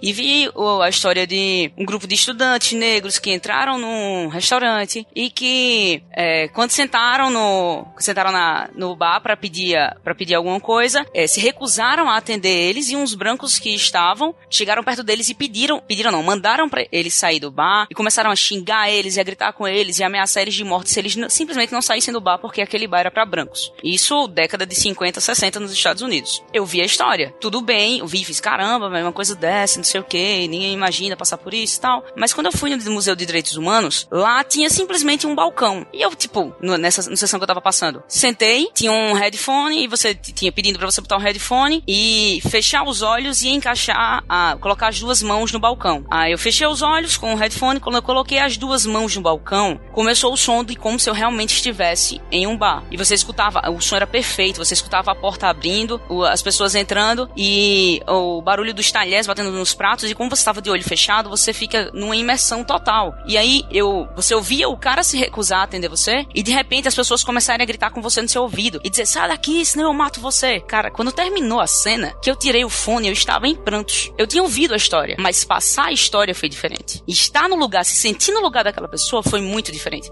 Por isso que, por vezes, a gente, às vezes, entender a violência não é o mesmo que passar por ela. Então, por isso que é tão difícil se posicionar. É, e tem uma questão aí do filme mesmo, né? Que é, é as pessoas, elas vão, pro, vão ver filme para não pensar. É, ah, porque eu quero desligar meu cérebro, né? E não, não. Aquilo dali tem um, uma mensagem para te passar, enfim. Assim, eu não vou falar muito, porque não é da, da, minha pessoa e ela é bem discreta sobre isso, mas tem o One Piece, que, é um desenho japonês que eu gosto muito, tá, tem 21 anos de, de capítulos, o pessoal brinca que ele é, é, infinito, e ele tem literalmente, ele tem várias menções a, a principalmente o homossexualismo masculino, e ele tem literalmente uma ilha de, de, de, de travestis, né, de... de, oh, de é, de, de homens que se vestem, eu vou usar o termo travesti porque são literalmente homens que se vestem de mulher, incluindo barbudos e tal, eles querem se vestir de mulher. E tem uma, uma conhecida minha que trabalha com. Tem um site de, de é, Johnny Peace e tal, que ela assumiu namoro com uma outra colega e teve pessoas que estão há 21 anos acompanhando essa obra, que sabe, sempre falou sobre isso, que não aceitou o fato de,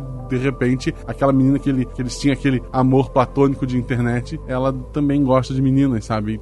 É, é, é, não faz sentido, entende? Não, não faz o menor sentido para mim. É, cara, a mesma questão do, do X-Men, né? O cara acompanha a obra e não consegue entender a mensagem do que tá. Cara, 21 anos, o cara viu quase mil episódios de, de um desenho que fala, sabe, sobre um monte de, de, de, problemas. E ok, não, não, eu, é só um desenho mesmo, só assisto para ver a figurinha. Mas eu acho que é importante que você está falando de, de, de, você escutar a história e isso não te afetar, mas você sentir a história, ou se, ou se colocar na história, isso te é, é, dar uma sensação de, de, de, de criar empatia em relação àquele, àquele evento. Eu gostei muito da parte quando vocês mencionaram do você ver um filme você desliga o cérebro. Nas minhas aulas, e eu sei que a Isabela está escutando esse podcast, então ela vai lembrar disso aí, não vou nem entrar no detalhe. É, eu gostava de passar filmes que chocassem para tirar do, da zona de conforto. Então eram, eram filmes sobre violência, sobre guerra, sobre conflitos, você tinha sempre algum tipo de choque ali. E uma experiência que eu tive lá na UERJ que foi fantástica foi um, um, uma aluna minha que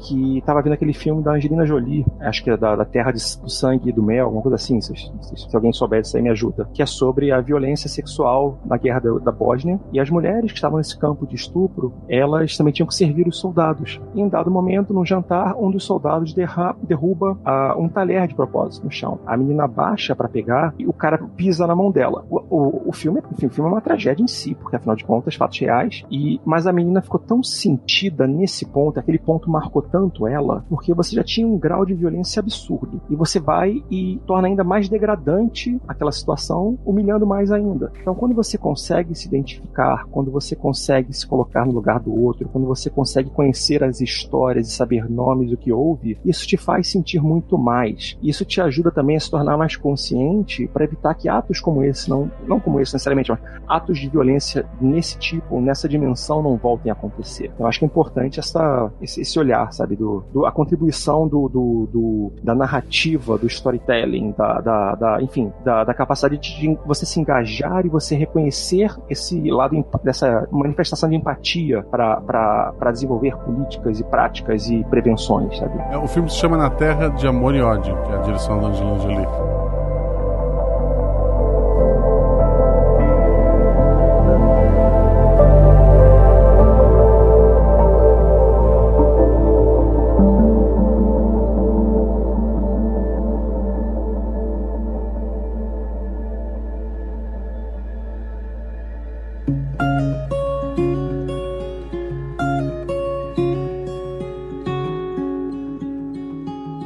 Gente então tá chegando num ponto super importante quando a gente fala de violência, que é afinal como preveni-la. Porque se há, há, tanto tempo a gente tá aqui tentando definir, tentando categorizar, tentando é, identificar qual é a raiz dela, isso tem um motivo principal, porque, como disse o Marcelo agora há pouco, a melhor violência é a não violência, é a ausência dela. É, então, gente, como fazer com que a violência simplesmente não ocorra, ou que ela diminua ao menor nível possível, que ela se torne mais, se possível, controlável, enfim, como lidar com a prevenção da violência? Ah, atacando primeiro. Se tu derrubar o cara, ele nunca vai fazer uma violência contra você. Mas eu acho que é isso mesmo. É atacando primeiro. É tá certo, mostrando para as pessoas. mostrando para as pessoas, né? É claro que é um processo de conscientização que é lento e sofrido, mas a prevenção ela vai começar com mostrando para as pessoas os tipos de violência. E... Como costuma dizer Jô Soares, coisas erradas existem no mundo todo, mas impunidade é algo bem nosso, né? Bem brasileiro. Então, talvez por aí, né? Acho que a, a, falta de, de uma contenção, digamos assim, de uma força reversa, né? De, de, de punir mesmo de forma, digamos assim, correta, eu acho que também é, acaba, acaba levando a esse quadro que a gente tem hoje. Vou aproveitar para trazer então a questão da, da, da, da Lei Maria da Penha, que é muito interessante quando a gente para para ver que ela trouxe à tona um monte de coisa, as pessoas, as mulheres começaram a se manifestar mais porque elas entenderam que o que elas estavam passando era, era mais sério do que parecia ser, mas ao mesmo tempo você tem a falta de capacitação dos policiais que vão recebê-las nas delegacias de mulher, né? Então, uh, uh, treinamento das pessoas que vão estar responsáveis por esse acolhimento dessas vítimas é importantíssimo. Colocar aquela pergunta do, foi, acho que foi o Moésio que colocou isso alguns minutos atrás, se nós acabarmos com a violência direta, a gente acaba com a violência estrutural e vice-versa, aquele questionamento, né? Assim, o um mundo sem violência é uma coisa altamente utópica. Tá? A violência assim, quando você aquela distinção entre agressividade e violência, eu acho que violência é um, um produto das relações sociais. Ponto, é inevitável. Mas falar de, de prevenção de violência está muito mais ligado à, à, construção de procedimentos que estabeleçam, enfim, construção de, construção de estruturas sociais, comportamentos, práticas sociais que levem ao estabelecimento de uma de estruturas harmônicas, não exploradoras, não não, não, não, não repressoras, não e que, e permitam que a gente trabalhe com é, a ideia de que a violência pode existir mesmo que a agressão não aconteça. E aí eu sou eu sou mestre em ler estatísticas, não lembrar números nem de onde eu vi, mas o, estava lendo que em algum lugar que um dos países que mais tem é, suicídios são local, países algum país nórdico, não vou dizer qual é, não vou saber dizer qual é, mas o número de suicídios era muito alto, sei lá, Finlândia, Noruega, Islândia, sei lá, porque tudo funciona, tudo é certo, você fica tão entediado e você junta com questões climáticas e sociais e culturais a pessoa fica sozinha e morre. Ou se... Então você, é, a ideia é você criar mecanismos que, mesmo diante de fenômenos que, que não, ev não evidenciam o evento da violência, a prática da violência, você consiga construir estruturas mais é, acolhedoras, práticas sociais mais acolhedoras. Se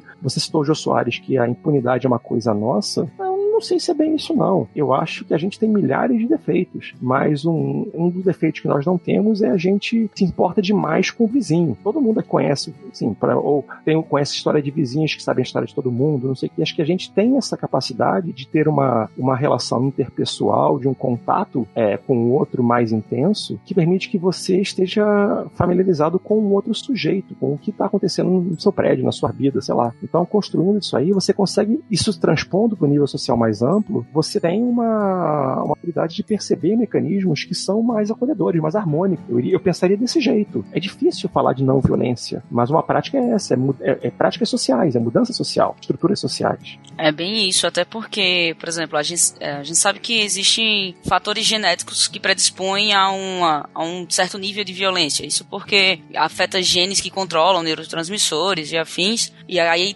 a pessoa tende a ter um a ser um pouco mais a ser um pouco mais violento. No entanto, não é determin, isso não é determinístico. Você precisa de um ambiente, um ambiente em que aquela pessoa está inserida, mesmo que ela tenha aquele gene com algum problema, o ambiente é que vai levar ela a ser violento ou não, mesmo que ela tenha um gene ou a ausência dele. Mesmo que também se saiba que esse gene está associado, mas é, mesmo que ele esteja intrínseco no DNA dela, o ambiente é que vai realmente definir se ela vai ser uma pessoa violenta ou não. Mas é violência ou agressividade nesse ponto? Um, agressividade. Então, exatamente. Aumenta a, a, sua predisposição à agressividade. Eu, eu acho legal nesse ponto, e até puxando a sardinha para a pesquisa que eu faço, a gente tem sempre uma tendência de tentar resolver questões, né? resolver práticas, resolver a violência, resolver o conflito, tentar buscar sempre a resolução da disputa. Minha listinha de perguntas a serem feitas essa mais uma. Eu ia botar na mesa a pergunta se conflito é uma coisa ruim para vocês. Se vocês consideram conflito uma coisa ruim. Não, depende, mas conflito, conflito em que nível de conflito? Conflito, conflito, conflito. Coisa boa, coisa ruim? É porque na, na, é, essa, essa pergunta também eu gosto de fazer para meus alunos, porque a tendência imediata é falar conflito é ruim. O bom é não ter conflito. Quando na prática o conflito, e aí estou falando bem, maneira bem ampla, é o que faz a, a, a, gente sair da inércia, né? É o que a gente faz avançar. Então, é, conflito é uma coisa boa. O problema é o que a gente faz com o conflito. Então, quando está falando de prevenção de violência, a gente podia também olhar também, além da prevenção que é, que é complicado, pensar em transformação, porque o problema, o problema não é o conflito, o problema é a forma como o conflito desenvolve. Então, você, você resolver o conflito é você criar um cenário de inércia, de estabilidade. Mas se você transforma o conflito, transforma a, aí quando eu perguntei a agressividade ou violência, você transforma a violência ou transforma a, a, uma tendência violenta numa tendência de agressividade, você pode criar mecanismos de melhoria de práticas sociais ou de mudanças sociais. Então, também pensar, além de prevenção, pensar em transformação, que eu acho que é, é central para essa para desenvolver políticas efetivas, sabe? Não, acho que faz muito sentido essa, essa frase, você pensar pela própria construção da ciência, a ciência se pauta, de certa forma, num conflito, né? Num, num conflito não violento, às vezes violento, mas enfim, tentativamente não violento, de ideias paradigmáticas e outras que as desafiam para tentar estabelecer um novo paradigma e é a partir justamente do conflito, da tese, da antítese, da síntese que a gente continua é, avançando e progredindo, né, né, com a ciência. Então, assim, eu acho que vale, inclusive, para o nosso campo de, de divulgação aqui, é interessante essa sua reflexão, que é o conflito em si não é algo ruim. A, a, a dificuldade é quando ele se transforma em algo de fato violento. As the necessary rational end of rational men. I realize the pursuit of peace is not as dramatic Vocês comentaram ao longo dessa discussão, eu acho que principalmente quando a Cris trouxe a questão da, da agressividade e diferenciando da violência. E ela em determinado momento fala: não, é biológico nosso falar de agressividade. O quão biológico é isso, gente? A gente é de fato um animal predisposto à violência, ou pelo menos essa agressividade que pode ser exacerbada como violência? A agressividade ela é tão biológica que ela vem presente nos animais vertebrados, principalmente a partir dos répteis, e é mantida até chegar na gente. Existe uma circuitaria que de vez em quando aparece aqui no SciCast que a gente fala que é o sistema límbico, que fica no meio do cérebro ali, é responsável pela recompensa, tem um pouco a ver com memória também, e ela interage muito com as emoções. E existem algumas regiões do sistema límbico, como o tálamo, por exemplo, a amígdala, que elas são respostas diretamente a estímulos ambientais. Então, estímulos visuais, táteis, olfativos, a, estimulam certas áreas que fazem a, o animal, no caso, o animal mais primitivo, o réptil, reagir. E eu tô falando reagir é de morder, de atacar. E tem, tem algo interessante que em alguns animais você consegue, quando você é, retira algumas partes, ele para de fazer atos específicos. Por exemplo, em guepardos, se eu não me engano, se você, se você faz a ablação de uma parte da amígdala, ele para de atacar o pescoço da vítima. E então, como um reflexo puramente, é uma agressividade, vamos dizer assim, puramente biológica, porque ele continua atacando, continua se defendendo, mas ele perde essa, essa direção de atacar o pescoço, como se fosse um, um, reflexo natural. E nos seres humanos não é diferente. A resposta emocional ela passa também pelo sistema límbico, pelo giro do símbolo, ela, ela passa por, é, por, essa circuitaria. Só que a diferença é que o humano ele tem um, um neocórtex que a gente chama, que é o cérebro que fica pelo lado de fora e que ele é o mais novo, mais atualizado assim pela, pela, pela evolução. E esse neocórtex ele é responsável por pegar essa emoção que chega e ele racionaliza isso. Então, se a gente está falando de animais que, que recebiam um estímulo e atacavam, o ser humano é, é capaz de pegar esse estímulo, racionalizar, entender e a, e, e a partir da emoção tomar uma ação. Então eu vou dar um exemplo aqui, por exemplo, de um, um, uma mãe que chega, abre a porta de casa e aí tem um ladrão que entrou em casa e matou o filho dela. É, ela não,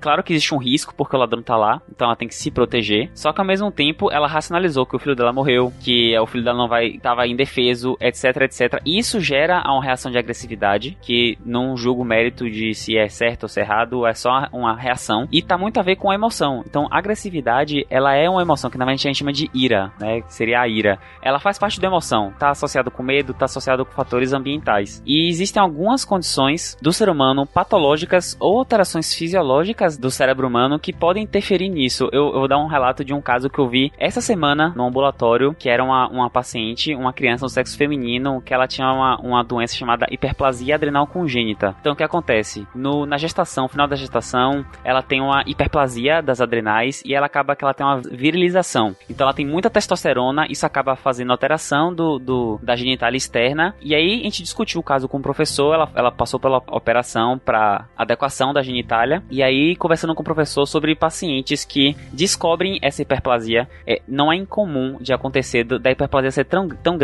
que o bebê nasce e ele é criado como um menino e as pessoas não percebem que na verdade ali é uma menina, não percebem que não tem testículo, porque o crescimento do clitóris e o fechamento da, da vulva em um testículo parece tanto com, com o genitália masculina que não é perceptível. E essas, essas crianças, apesar de elas serem XX, a testosterona fazem, faz ela ter características de agressividade. O, a testosterona é um hormônio muito associado com agressividade, violência, também libido. Então, a testosterona pode, aumento ou diminuição de testosterona pode alterar a agressividade da pessoa. Então, a gente acha que, ah, porque, enfim, a pessoa é agressiva porque quer, ou porque não quer, ou porque não quer. Mas às vezes existe uma alteração hormonal nela. Então, é uma pessoa que até ontem estava bem, e aí ela começou a ela ter um tumor que produz testosterona e ficou mais agressiva. Isso não é incomum de acontecer. Outras questões são as próprias, as próprias doenças psiquiátricas, propriamente dita, assim, alguns transtornos psiquiátricos que podem levar a uma agressividade. Aí eu gosto de dividir esses transtornos em dois, basicamente. Primeiro, existem as pessoas que são agressivas, mas não é porque a circuitaria dela torna ela agressiva. São pessoas que têm uma percepção alterada do mundo. Por exemplo, pessoas que estão alucinação, em delírio, doenças psicóticas, é, a esquizofrenia, por exemplo, elas podem se tornar agressivas, mas não, não necessariamente porque elas são mais agressivas basalmente, mas porque na cabeça dela ela tá vendo, por exemplo, um demônio. E aí ela quer, ela se torna agressiva como um jeito de proteção.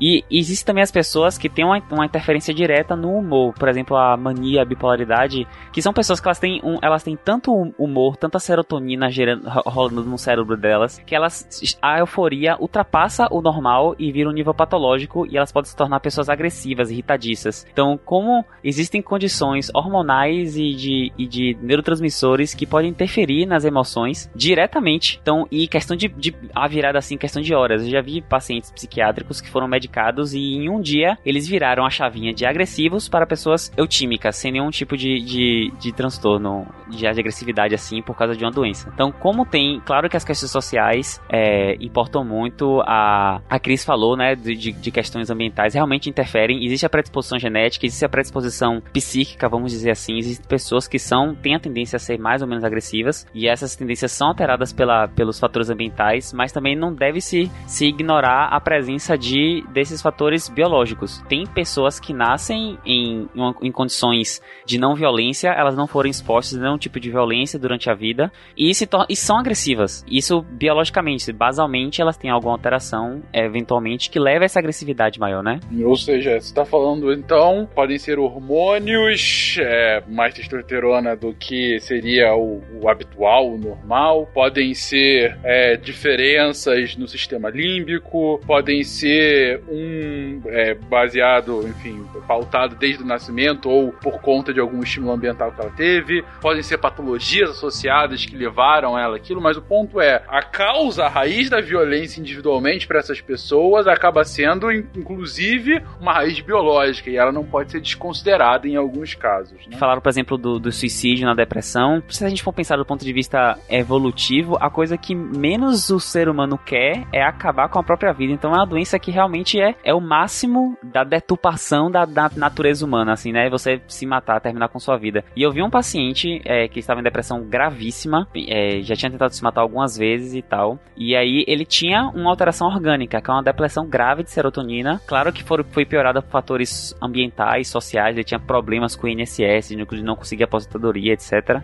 Mas ele, esse paciente, ele passou por um tratamento, ele foi medicado e eu tive a oportunidade de ver ele depois de 15 dias. E ele, apesar dos problemas pessoais que continuavam acontecendo, inclusive ele, ele tinha perdido o cachorrinho dele, tinha falecido é, nesse meu tempo, ele estava triste, mas ele não estava depressivo. Então, como realmente uma moléculazinha interferiu, essa alteração pode interferir no, na, na percepção da pessoa e essa autoagressividade foi medicada, entre aspas, assim, e foi regulada. Então tá, ele estava triste e era esperado que ele estava triste, mas ele não estava depressivo, que são coisas diferentes. Então realmente como a biologia tem um papel importante nessa circuitaria de emoções e agressividade. Gabriel falou muito bem aí sobre o aspecto biológico e, e o legal nisso é quando a gente fala no aspecto biológico biológico, no aspecto evolutivo, por exemplo, é, até mesmo a nível molecular, que eu ainda considero a raiz de tudo isso que ele falou, que foi a nível proteico, a nível metabólico e tal, é, a gente sempre, sempre, tem como comparar, é, porque muita gente pensa que a parte de, de, de morte, de homicídio, a morte por matar, digamos assim, não por uma questão de sobrevivência, é, é, é algo só nosso, né? É algo só humano, quando na verdade não é. Se a gente chega, por exemplo, aí e ver outras estruturas sociais, uh,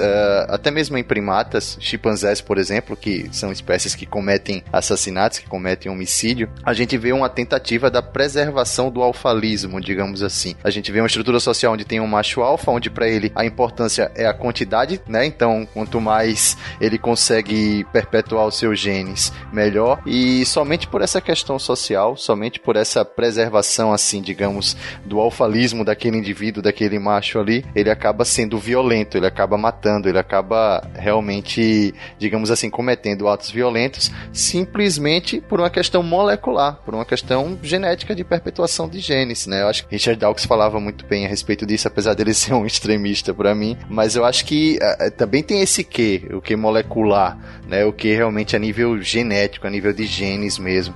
Então, é aquela frase famosa, né? É, apesar de o ambiente puxar realmente o gatilho, digamos assim, tem a sua importância, mas os genes é que carregam a arma. É, tem um terceiro ponto também que é a interferência no sistema recompensa. Você tem pessoas que usam drogas e quando você re retira abruptamente aquilo ali, a pessoa tem ataques, ataques de, de violência, ataques de ira. E acho que tem um exemplo de um meme disso, que é, tipo, você pensa assim, ah, drogas como cocaína, álcool. Não, você tem um exemplo básico do carinha que ficou sem café no, na recepção lá e ele grita, quero!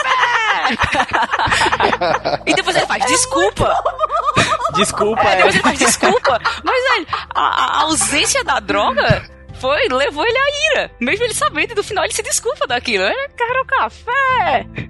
A abstinência, né? A abstinência. Pô, você trouxe drogas e meme, eu já tava esperando o leão da Proerd aqui, mas o meme do café era realmente... Maravilhoso. Bom, é isso, gente. A gente fez aqui um apanhado bem amplo, bem geral. Uh, obviamente não deu para se aprofundar em cada um dos tipos de violência. É, acabou sendo uma boa discussão sobre a definição do que é do que não é e do que pode ser violência, suas causas, suas consequências, as formas da sua manifestação e as formas de como podemos chegar a evitá-las ou transformá-las, né? Um tema sempre muito complexo. Eu gosto quando o Guacha fala isso, é geralmente no final desse episódio ele vai fala comigo assim, porra, você me coloca para fazer piada num tema desse, é sacanagem. E realmente o, a, a função do Guacha nesses temas fica ainda mais complexa, né? Não, não é nem uma sacanagem. É é uma violência. É uma violência contra a sua função. Porque, de fato, é, tem alguns temas bem mais pesados e, e, é difícil, inclusive, a gente conseguir posicionar, encontrar o tom, né? Encontrar o tom ideal. Espero que a gente tenha conseguido, espero que a gente tenha se fazido entender ao ouvinte e discutamos mais. É um assunto que toda discussão é válida justamente porque a discussão vai levar à reflexão e ao entendimento do que foi colocado aqui. Alguém quer falar alguma palavra final pra gente fechar? Senão já. Se o Guache ia fazer piada, ele podia fazer piada da, da feira com bêbado, né? Feira do bêbado? a feira do bêbado. A feira tava andando no, numa rua escura, aí o bêbado, um bêbado chegou pra abordar, começou a tentar agredir a freira, a freira reagiu, bateu, não sei o que, aí, porra, Batman, desculpa, sabe? Mas eu sei, é horrível. Essa piada foi uma violência.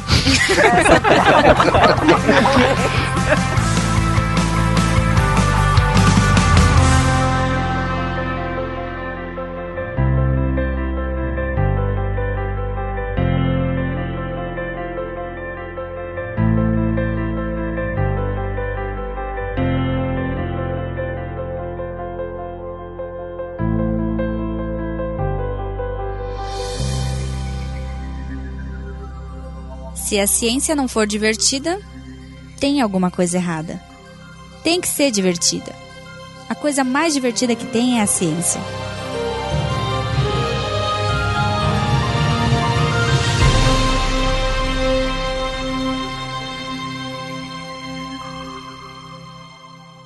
Esse podcast foi editado por Nativa Multimídia, edição e produção de podcasts.